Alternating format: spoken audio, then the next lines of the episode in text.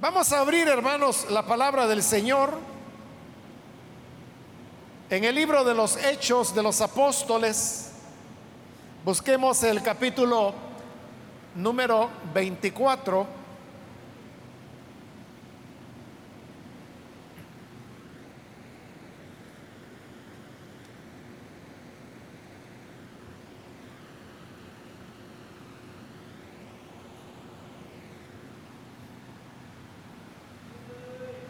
Dice la palabra de Dios en el libro de los Hechos de los Apóstoles, capítulo 24, versículo 14 en adelante. Pero esto te confieso, que según el camino que ellos llaman herejía, así sirvo al Dios de mis padres, creyendo todas las cosas que en la ley y en los profetas están escritas, teniendo esperanza en Dios, la cual ellos también abrigan de que ha de haber resurrección de los muertos, así de justos como de injustos. Y por esto procuro tener siempre una conciencia sin ofensa ante Dios y ante los hombres. Amén. Solo eso vamos a leer, hermanos. Pueden sentarse, por favor.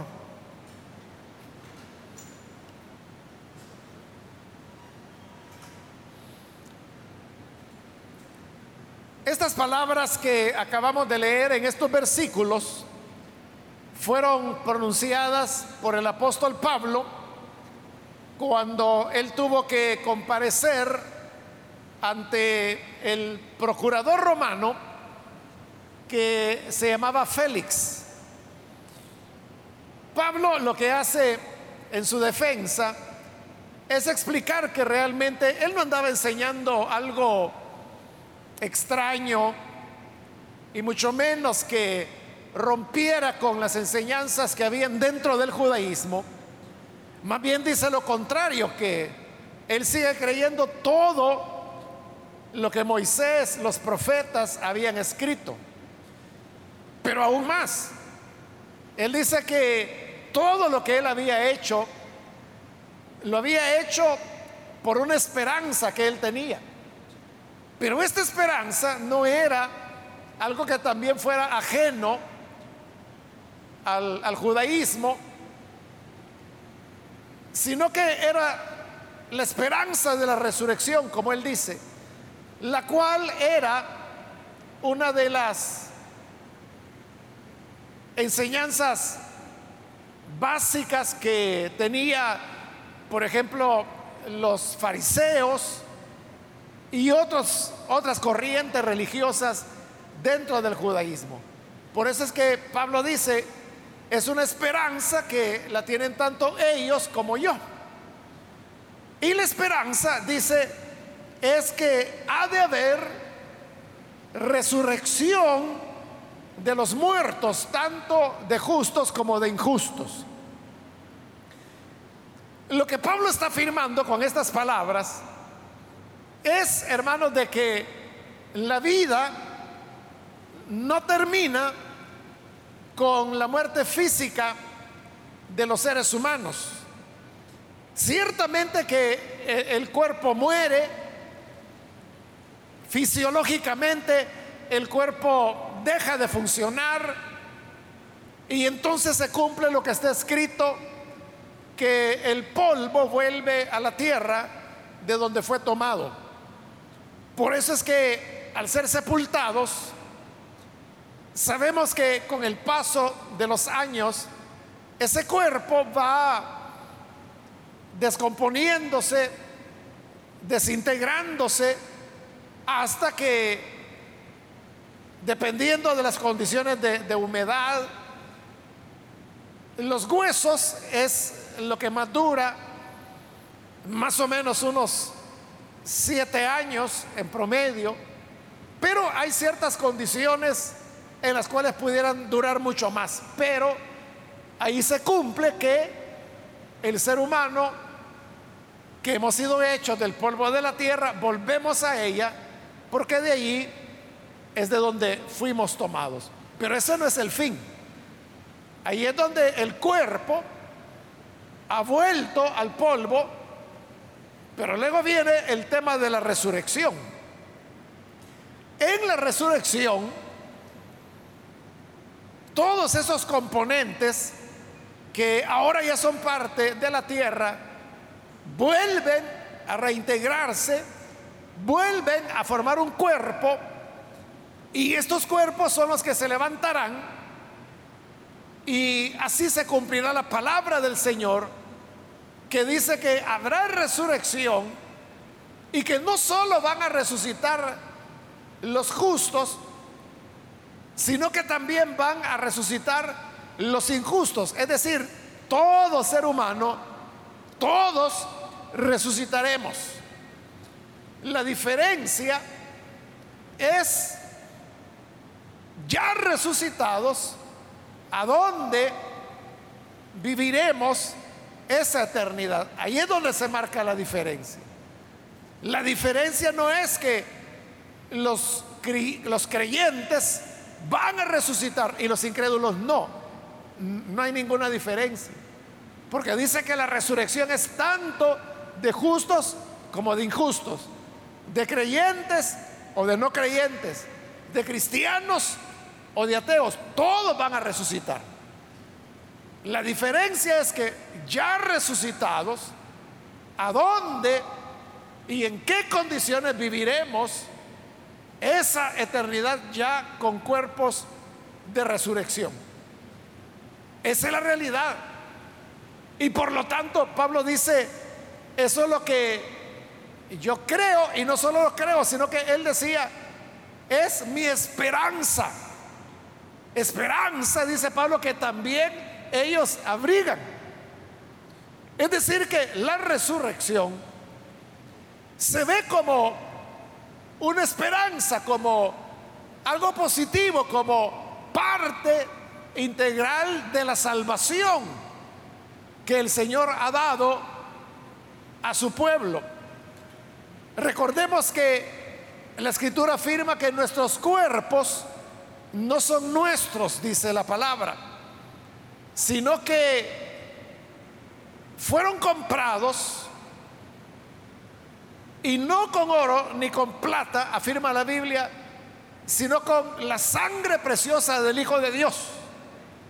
De manera que nuestros cuerpos son propiedad del Señor. Como fueron comprados con el precio altísimo de la sangre del Señor, no es posible que nuestros cuerpos van a terminar en el sepulcro, sino que de ahí el Señor los va a resucitar, los va a levantar. De tal manera, hermanos, de que sabiendo de que habrá una resurrección, sabiendo que la muerte no es lo último, como algunas personas piensan y dicen, es que con la muerte ahí se acaba todo. Con la muerte se acaban las alegrías, se acaban los sufrimientos. Ya la persona descansa, pero descansa, la gente lo entiende como que dejó de existir. Ya no sabe nada, ya no siente nada. Pero a eso la Biblia le llama un dormir.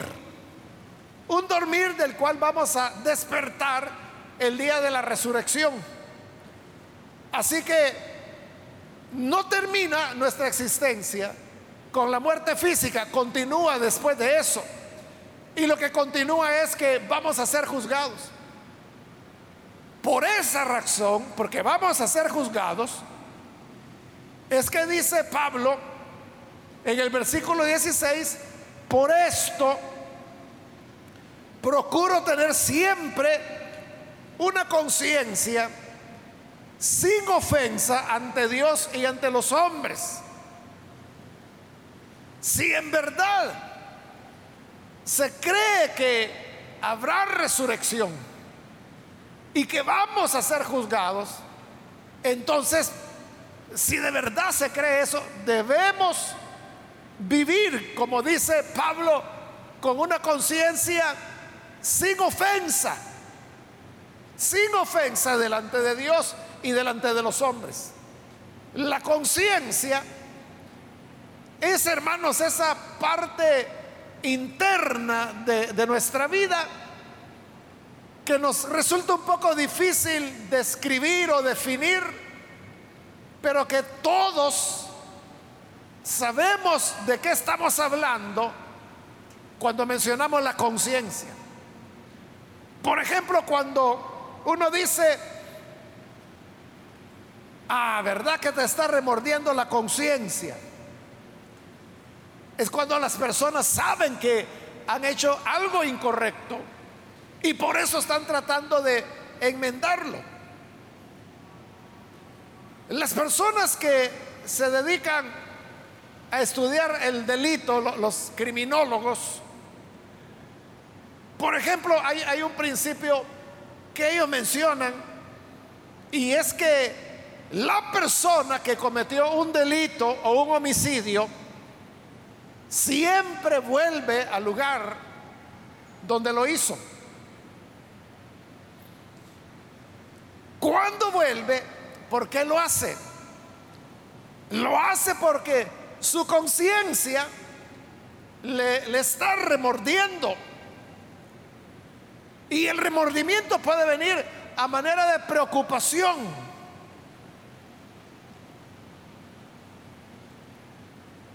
Entonces cuando decimos esa expresión que nos remuerde la conciencia, como le digo, quizás no, no podemos definir, si, si yo le digo, hermano, dígame, ¿qué es la conciencia para usted?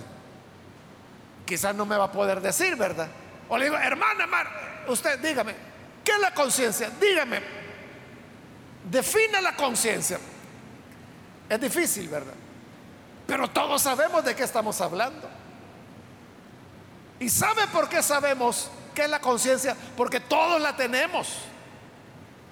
Y porque todos hemos tenido esa experiencia en la cual nos sentimos mal cuando hacemos algo indebido, pero la conciencia también es la que nos hace sentir bien cuando hicimos algo correcto. O dígame si no, si cuando usted hizo algo que usted sabe que es bueno, ayudó a alguien, por ejemplo, usted lo que experimenta es una sensación de satisfacción, de tranquilidad, de paz, que usted sabe que hizo lo correcto. Esa es la conciencia. Entonces Pablo decía que como él sabía que habría resurrección de los muertos y esa era su esperanza, entonces ya, dice Pablo, yo procuro vivir con una conciencia sin ofensa. Es decir, una conciencia que no lo estuviera remordiendo o machacándole como un martillo golpeándole y diciéndole, Pablo, eso estuvo mal, Pablo, eso estuvo incorrecto, Pablo, no debiste haber hecho jamás eso. Entonces Pablo vivía de tal manera que él dice que tenía una conciencia sin ofensa delante de Dios y delante de los hombres. No era solamente que él estuviera en paz con Dios, estaba en paz con todas las personas. Él no tenía nada de qué lamentarse, nada de, decir, bueno, yo estoy bien con el Señor, yo sé que Él me perdona, pero tengo unas cuentas pendientes por ahí con una persona que tengo que aclarar unas cosas. O sea, Pablo no tenía nada de eso. Entonces, ve hermanos, el problema con nosotros muchas veces es que esa esperanza de que habrá resurrección de muertos es algo que perdemos de vista. Como que ya nos olvidamos. Quiero pensar, hermanos, que es más eso, ¿verdad? Que, que, dejamos de tenerlo presente, dejamos tenerlo en mente que todos vamos a resucitar y vamos a resucitar para ser juzgados. Pero también pudiera ser que haya personas que e, en el fondo, en el fondo, quizá no creen que va a haber resurrección. Yo le pregunto a usted que está acá, ¿usted de verdad cree que vamos a resucitar? Y no le pido que me lo responda así de manera religiosa, sino que, que de verdad usted cree que una vez su cuerpo se deshaga en, sus elementos, agua, carbono, tenemos un poquito de fósforo, un poquito de zinc. Cuando todo esto, el manganesio, todo vuelva a la naturaleza y sea, hermanos, incluido e, en el gran ciclo del universo, de la naturaleza, de la vida. Pasen años, décadas, lo que falte para el día de la resurrección. ¿Usted cree de verdad que en algún momento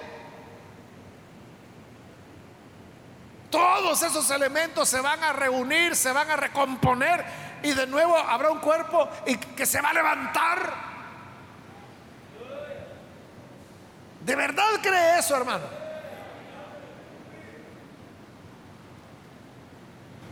Hace poco, hermano, yo hablaba con un hermano joven.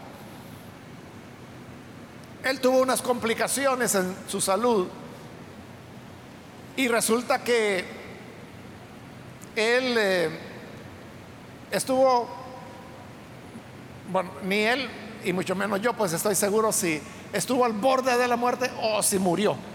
El hecho de que, menos mal, pues él estaba en un hospital y lo atendieron de inmediato. Pero lo que le quiero decir es que ya pasado el incidente platicando conmigo, él me decía, hermano, me dice, es la cosa más extraña, me dice, que me ha pasado en mi vida. Me dice, es como de repente, me dice, perder la conciencia. Y me dijo esto, que era lo que más le había impresionado.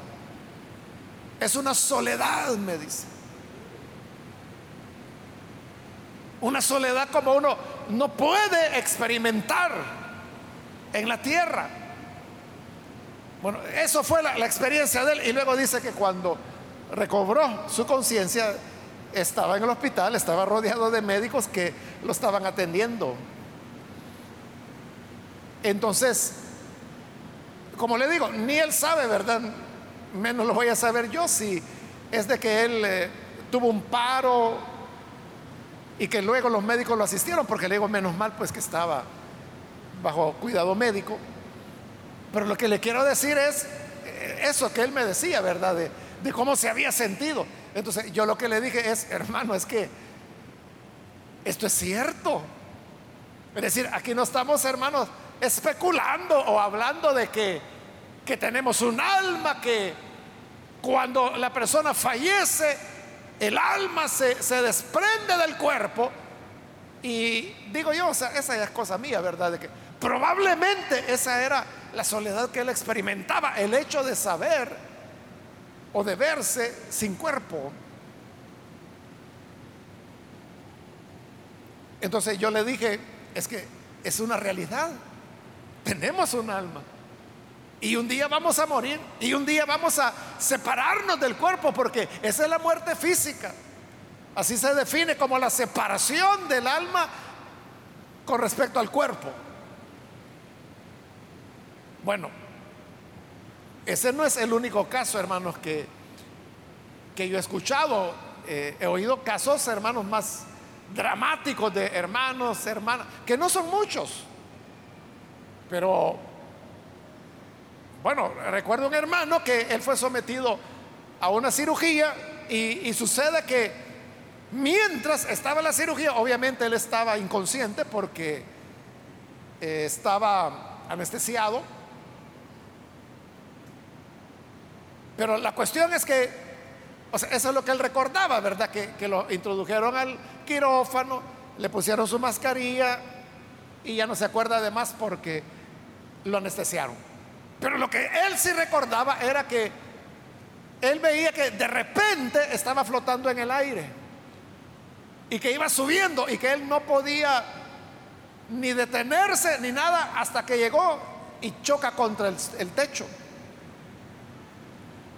Y el chocar en el techo, entonces él aprovechó para darse vuelta, porque iba boca arriba, ¿verdad? Apoyándose en el techo, logra darse vuelta y ve hacia abajo. Y cuando ve hacia abajo, ve su cuerpo que estaba allá en el quirófano. Y los médicos que estaban, hermanos, eh, poniéndole un defibrilador, que es el que sirve para reanimar el corazón. O sea, le estaban dando técnicas de resucitación, como le llaman los médicos. Y él estaba arriba y lo estaba viendo. Y él veía como el desfibrilador trabaja con carga eléctrica. Entonces, lo ponen en el cuerpo, te viene el golpe eléctrico y eso levanta el cuerpo. Y él arriba viendo y veía que era su cuerpo, que era el mismo que estaba ahí abajo. Y veía cómo su cuerpo saltaba. Y no pasaba nada. Volvían a ponerle la carga, volvía a saltar y no pasaba nada. Pero en eso cuando le ponen otra carga y salta, siente que lo jalan y que se mete en el cuerpo. Y luego cuando ya volvió en su conciencia, ya había salido, ya estaba en la sala de recuperación. Ahí estaba su familia. Y hasta después, días después, es que la familia les dijo, eh, fíjate que te quedaste, te quedaste durante la operación, entonces los médicos tuvieron que ponerte el defibrilador para es una técnica de, allí es donde él se recordó de todo y dijo, hombre, entonces no fue un sueño, de verdad viví lo que viví. Bueno, ese es un caso, pero le digo, yo conozco como dos o tres casos de hermanos y hermanas que me han relatado eso. Es interesante, hermanos, y alguna vez, fíjese, yo he tenido la idea, Nunca lo he hecho, ¿verdad? Pero he tenido la idea de algún día decir, todos los hermanos y hermanas que han tenido algún tipo de experiencia como estas que le estoy relatando, ¿verdad? Eh, venga que le vamos a hacer una entrevista, ¿verdad? Y yo creo, hermanos, que algunos, quizás algunos están aquí oyéndome, ¿verdad? Vendrían y contarían su historia, que quizás no la han contado porque piensan que fue un sueño, que fue, no sé, o quizás no lo cuentan porque dicen, nadie me va a creer. Pero quiero decirle de que de esto, hermanos, hay, hay muchos, muchos estudios. Hace como un año aproximadamente salió publicado uno de los estudios más completos que se han hecho sobre el momento de la muerte, de la muerte física. Es un estudio que se hizo con médicos, enfermeras. Eh, en nuestro país no, no existe ese servicio, pero en países del primer mundo, por ejemplo, cuando una persona tiene una enfermedad terminal y ya no pueden hacer, o sea, y ahí la ciencia médica ya no puede hacer nada. Entonces, en nuestro país, ¿qué hace? Le dice, mire, llévese a su ser querido, llévelo a su casa porque ya son los últimos días. Tal vez una, tal vez dos semanas. Eso sí es aquí. En los países del primer mundo también los envían a la casa, pero van para médicos que pueden ser hombres, pueden ser mujeres, y están 24 horas del día, todos los días, en la casa de la persona, pero ellos lo están cuidando. Y ese es el trabajo de ellos, estar con esa persona hasta que fallezca. Entonces, la atienden durante días porque son personas desahuciadas, ¿verdad? A veces puede ser, como le digo, una, dos semanas. Pero como ese es el trabajo de estas personas, ellos han visto, hermano, morir el que menos docenas y docenas de personas. Los que llevan años trabajando en eso han visto morir cientos de personas. el estudio se realizó entre ellos. Y entonces comenzó a darse, a detectar que todos hablaban de elementos comunes en las personas que van a morir. Una característica, por ejemplo, que este estudio menciona, de los que van a morir es que cuando ya se acerca el momento de morir, la persona comienza a soñar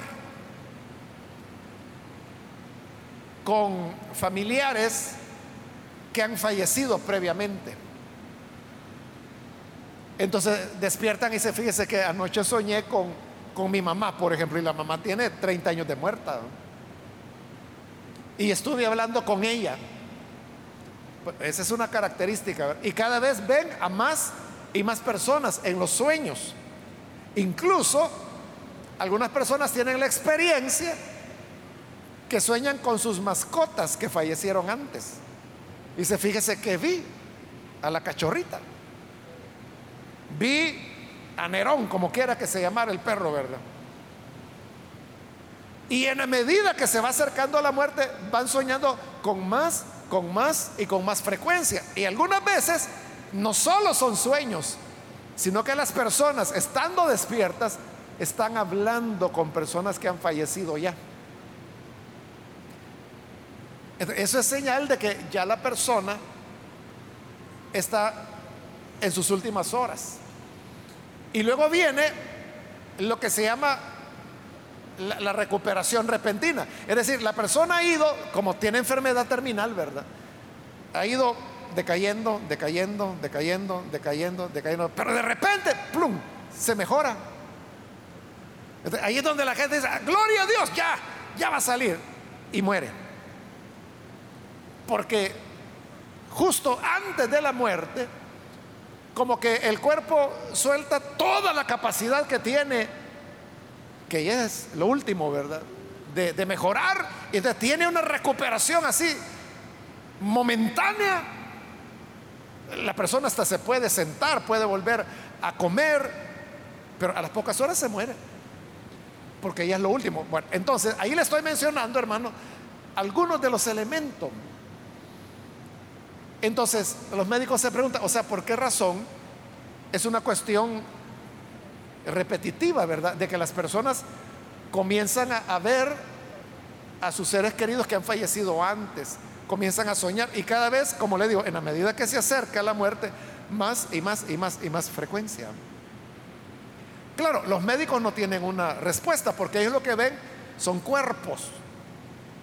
Pero algunos teólogos que participan también de, ese estudio, ellos dicen que lo que está ocurriendo es que la persona ya se está adaptando para la otra vida. Y por eso es que está ya relacionándose con las personas que partieron antes. Para que el paso entre esta vida a la otra no vaya a ser tan dramático, sino de que ya hay como una relación previa. Bueno, eso es lo que... Los, pero entonces, ¿qué indica esto? Que entonces sí hay otra vida. Que entonces sí vamos hacia eso. Claro, hasta ahora nadie ha resucitado. Pero porque la misma escritura dice de que el primero que tenía que resucitar era el Señor Jesús. Y él resucitó. Pero luego dice, van a resucitar después de él los que son de Él en su venida. Pero como no ha venido todavía, aún no han resucitado los de Él. Por eso es que no hay nadie resucitado. Pero sí hay este tipo de experiencias, hermano. Entonces, como yo le decía al joven del cual le hablaba del primer ejemplo, es que es cierto, le decía yo. O sea, esto no es invento, no es cuento, es realidad.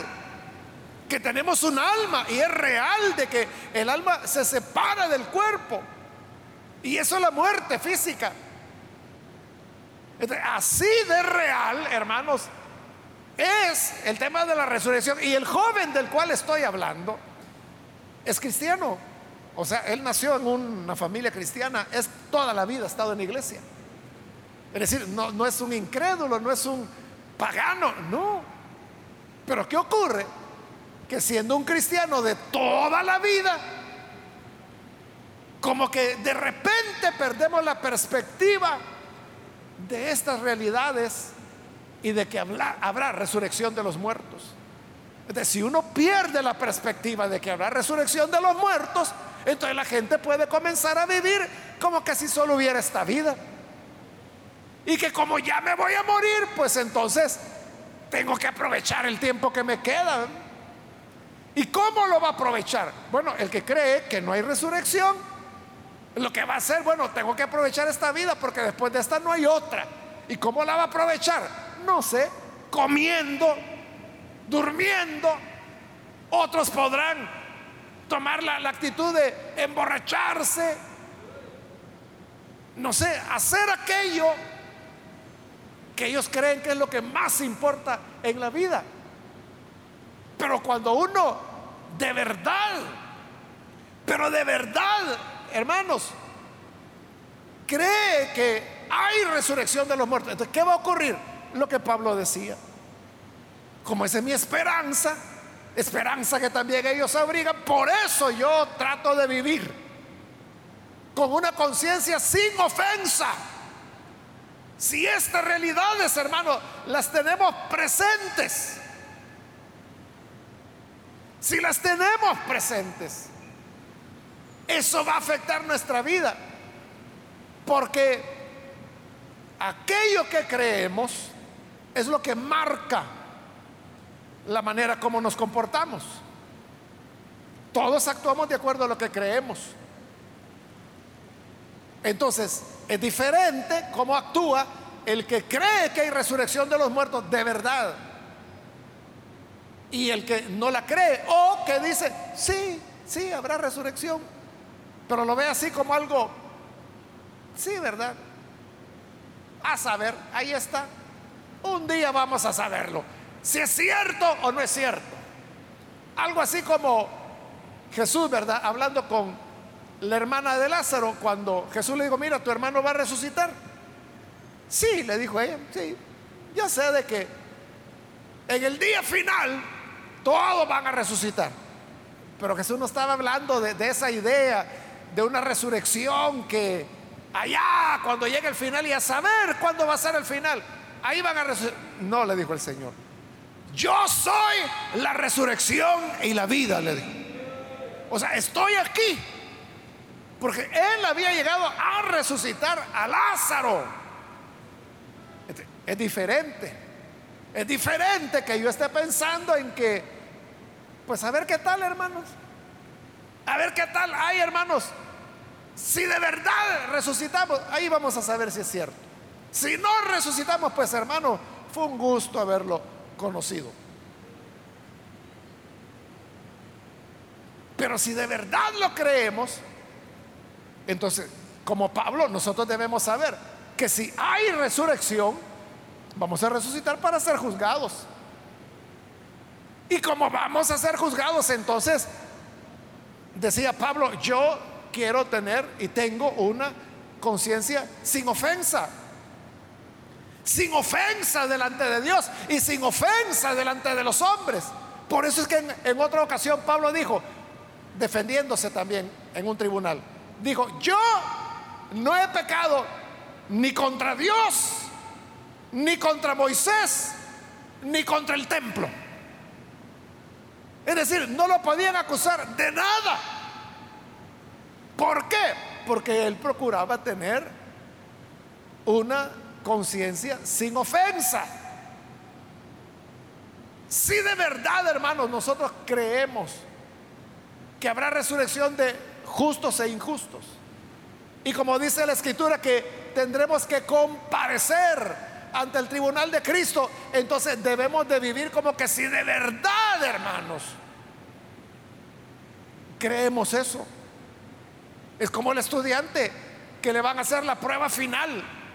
Entonces él se prepara. ¿Por qué? Porque cree que el 20 de octubre, que es la fecha que le han dado, ese día tendrá que hacer su prueba final y eso determina si gana o no gana su curso.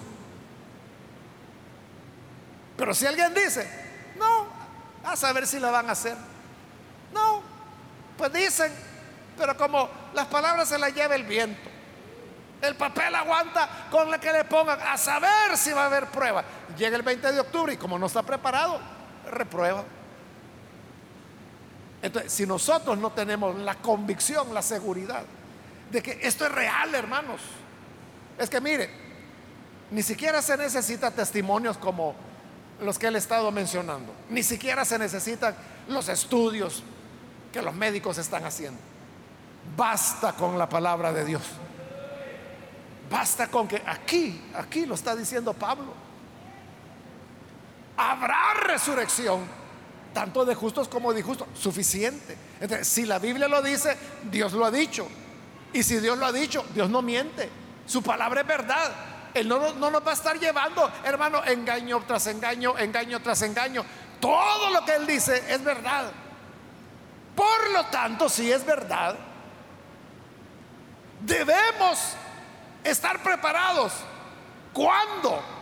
Es que ahí viene el otro punto, ¿verdad? Que, que no sabemos cuándo. A veces, hermano, los que uno cree que ya se van a morir, hermano, llegan a los 90, 99 años, 100 años, y ahí siguen todavía.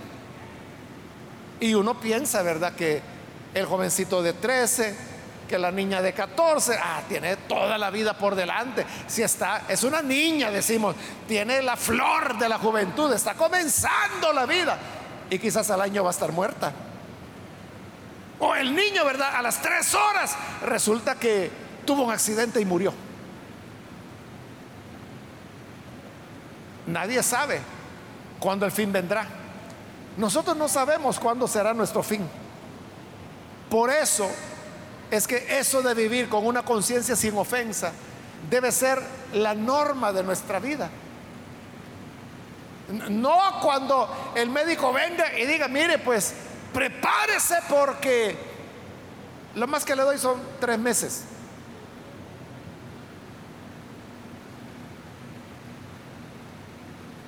Pueden haber casos que es así, hermano. Pero normalmente no lo sabemos. Entonces siempre tenemos que tener una limpia conciencia. Como que si hoy a las 7 de la noche seremos juzgados.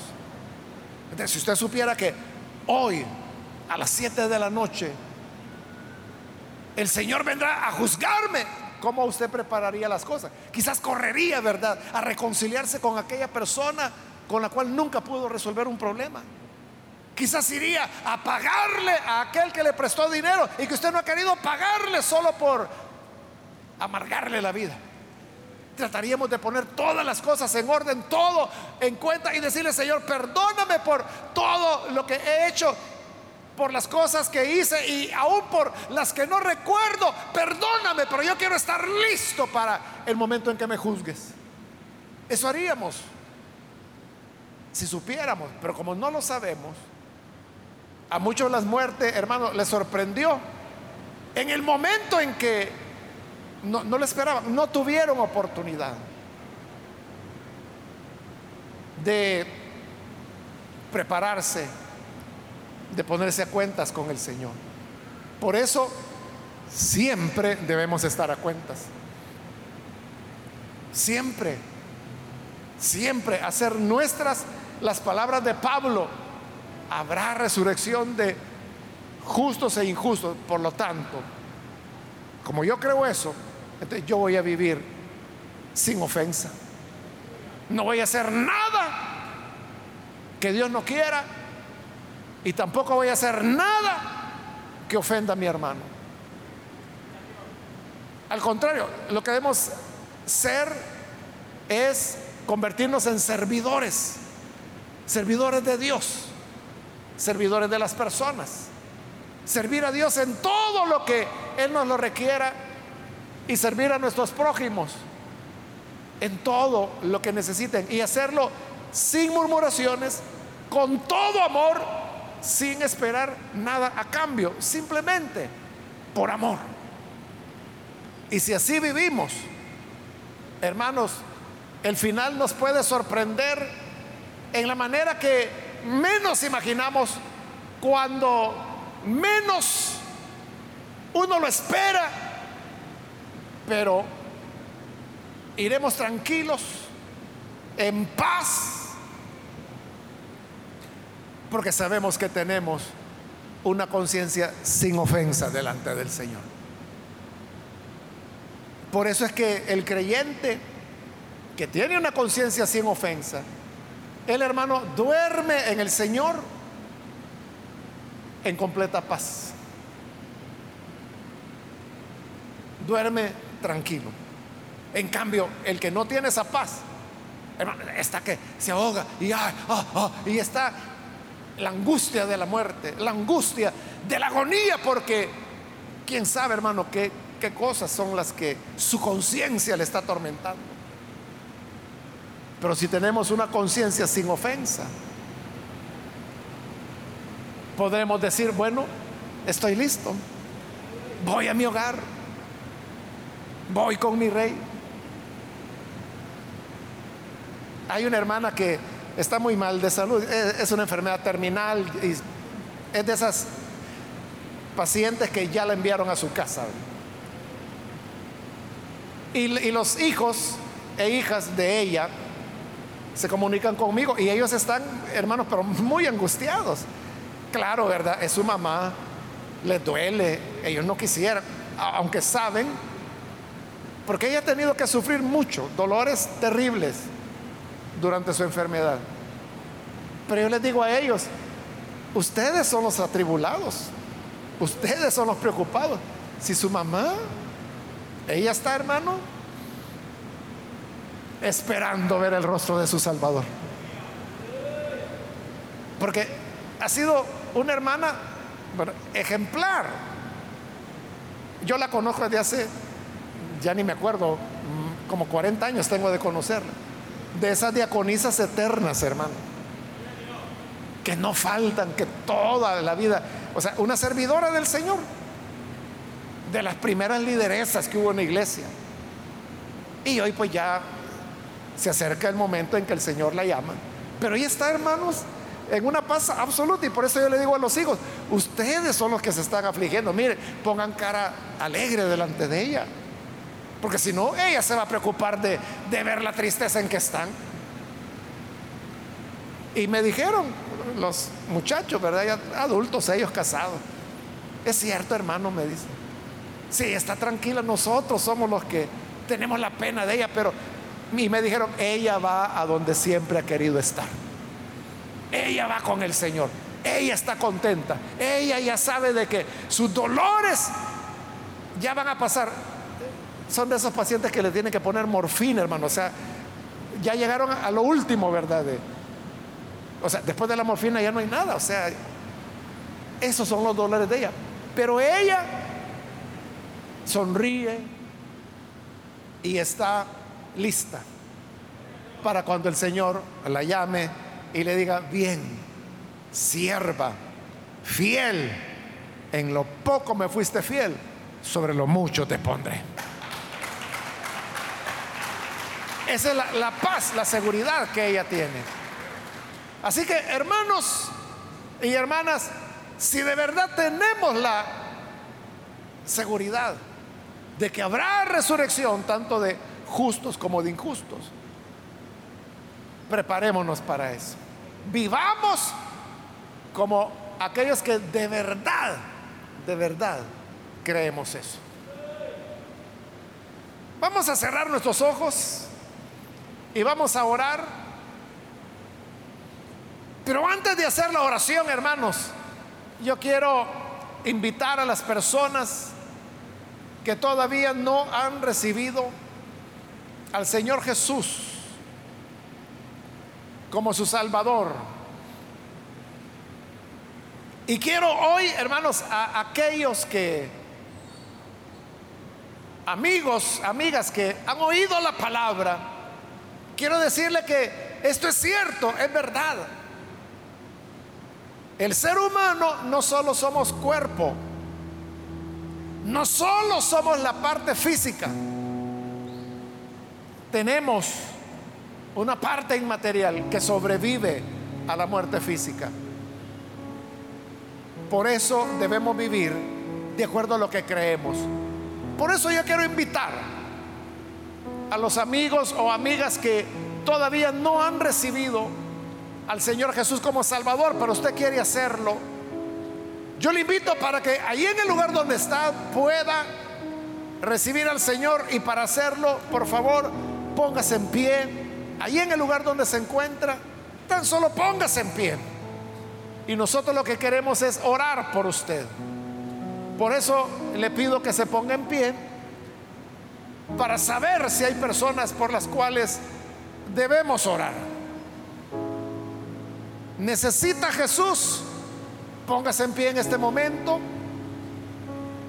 Si se encuentra en la parte de abajo o en la parte de arriba, póngase en pie con toda confianza y vamos a orar por usted. ¿Hay alguna persona que lo hace?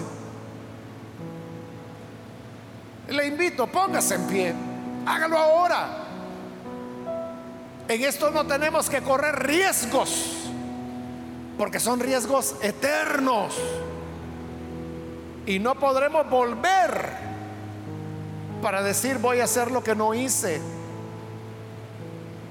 Ya no podremos volver. Por eso hoy yo le invito si hay alguien que necesita venir para recibir a Jesús, póngase en pie, por favor.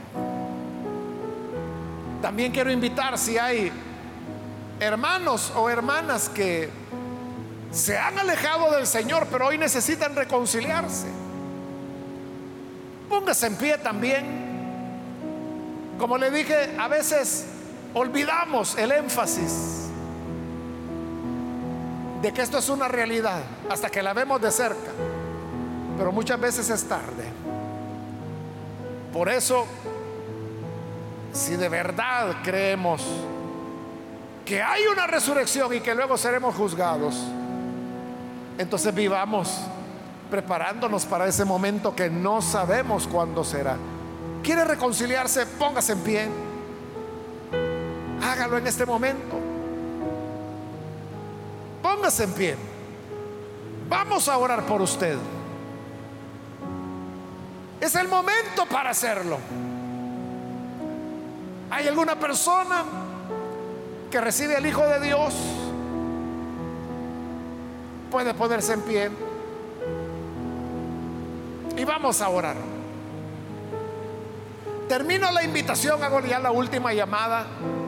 Si hay alguien que necesita venir a Jesús por primera vez o necesita reconciliarse, póngase en pie y esta ya fue la última invitación que hice.